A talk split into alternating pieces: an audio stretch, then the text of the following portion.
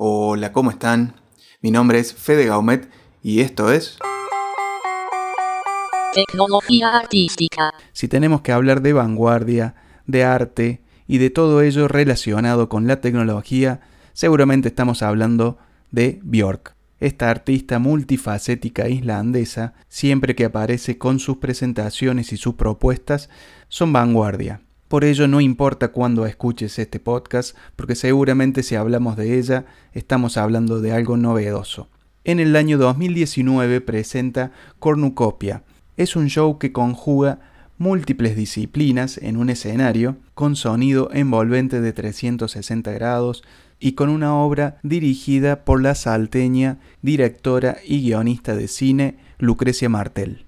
Este espectáculo generado en 2018, que en 2019 y 2020 continúa recorriendo escenarios por todo el mundo, plantea una obra de teatro digital y un concierto pop de ciencia ficción, como lo define el artista, y desde su concepto recrea un mundo posapocalíptico en donde las plantas, las aves y los humanos se fusionan en una nueva especie mutante.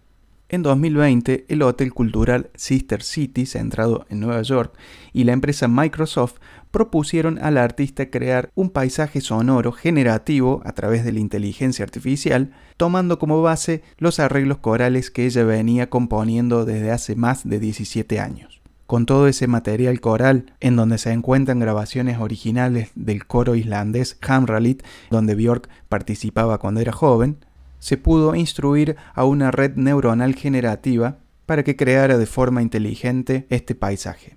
Toda esta obra sonora viva que está en constante evolución a través de la inteligencia artificial recibe el nombre de Corsafen.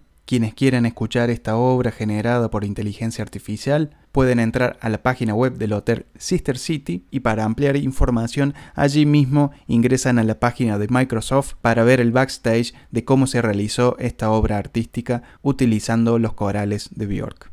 Así que les dejo la inquietud y seguramente nos estemos escuchando en la próxima. Chao.